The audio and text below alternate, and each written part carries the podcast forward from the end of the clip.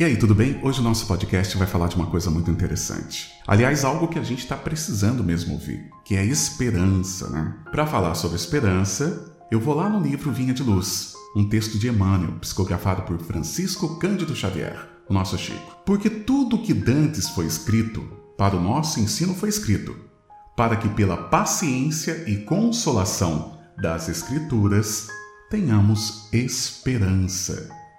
Paulo escreve isso aos Romanos. Está lá no capítulo 15, versículo 4. Paulo, de uma forma muito surpreendente, ele manda já uma mensagem aos Romanos dizendo o seguinte: Olha, todos os conhecimentos que vocês receberam, tudo que foi escrito, todas as coisas que vocês têm de conhecimento através das Escrituras, foi escrito para a gente ter paciência, consolação e, mais do que nunca, para que a gente tenha esperança. Então, numa tradução bem simples, é isso que Paulo está mandando de recado para os romanos. Por outro lado, também, lá no primeiro parágrafo, ele diz assim: A esperança é a luz do cristão. Depois ele continua: Nem todos conseguem, por enquanto, o voo sublime da fé, mas a força da esperança é o tesouro comum. Nesse momento que estamos vivendo, e é legal a gente se apegar nessa, nesse texto porque é onde a gente fica o tempo inteiro preocupado com todas as notícias, com tudo que estamos recebendo de informações. Tanta gente falando, principalmente esse pavor de um vírus, o pavor de uma doença, todo mundo ficando em casa. A palavra esperança ela vem como palavra de ordem. Mas vamos entender um pouco sobre esperança. Quando a gente fala em esperança, a gente não fala em algo negativo. Ninguém tem esperança em algo ruim. Daí você está sendo pessimista. Eu espero quebrar meu pé, né? Ninguém espera isso. Você espera um dia conhecer um lugar interessante, você espera ter uma situação econômica legal para você poder fazer algo que você sempre sonhou. Então, todos nós, quando falamos de esperança, falamos de algo bom, algo que é bom. O Evangelho diz que a força da esperança é um tesouro comum, ou seja, é algo divino, é algo espiritual. E ele diz: Lá no 3 também, olha, nem todos podem oferecer, quando querem o pão do corpo e a lição espiritual, mas ninguém na terra está impedido de espalhar os benefícios da esperança. E o que, que é isso? É o sentimento.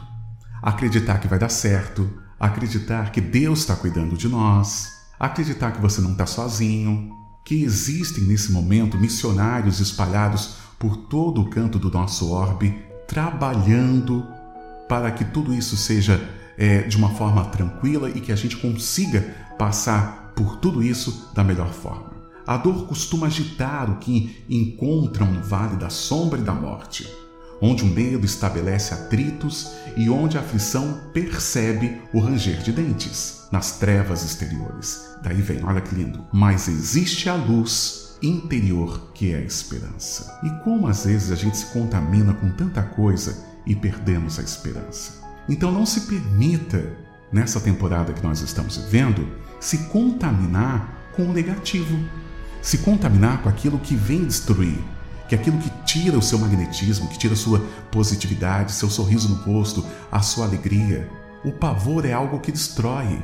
Então, o pavor ele tira o nosso pé do chão. Agora, quando a gente mantém a esperança na nossa espiritualidade, a esperança de que você é uma pessoa do bem, que você está trabalhando para tudo dar certo.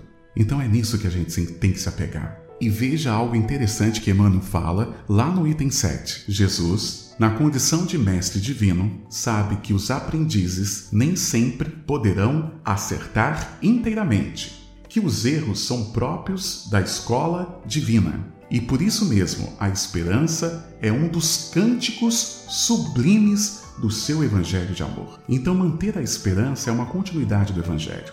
É uma continuidade da proposta de Cristo para a nossa evolução e para o nosso bem-estar. Então, vamos aproveitar esse momento para manter a esperança. Ah, mas aonde que eu busco a esperança? Naquilo que você tem mais fé. O que, que você tem mais fé? Independente da sua crença, da sua religião, o que, que você tem mais fé? Se apega a algo que te dá esperança a algo que te motiva, que te deixa feliz, que faz você se sentir bem. Esse é o objetivo da nossa lição de hoje. Manter a esperança. E daí ele continua, né?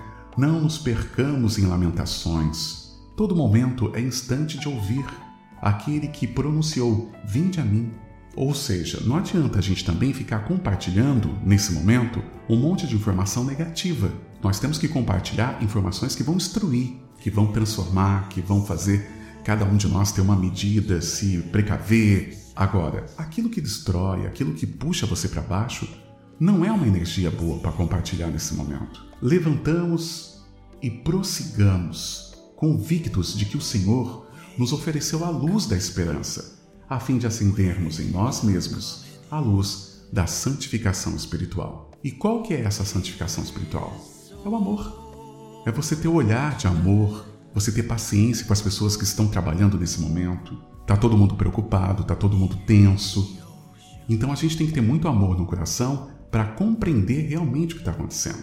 E também ter entendimento que cada um tem seu processo de evolução. Alguns vão aproveitar da situação, outros vão ter compaixão. Então, qual trem que você quer entrar? Eu convido você a entrar no vagão da esperança, em manter a esperança, em se manter de pé, com entusiasmo, acreditando, fazendo a sua fé valer a pena cada dia que passa. E mais ainda, fazer a sua prece, o seu momento de reflexão. Então hoje nós comentamos o texto Esperança, lá do Vinho de Luz. Que você mantenha a sua esperança, que você mantenha a sua paz, que você consiga, nessa temporada, também buscar o fortalecimento, não só espiritual, mas o fortalecimento da sua consciência de que tudo vai dar certo. Foi muito bom compartilhar esse texto com você. Tá lá no Vinha de Luz, capítulo 75. Esperança. É um texto de Emmanuel psicografado por Chico Xavier. Espero que você tenha um tempinho depois para dar uma olhadinha também com mais calma bom? E fazer a sua reflexão. Muito obrigado por ouvir e muito obrigado por estar em mais um podcast. Até a próxima com mais um tema que a gente vai estar abordando por aqui.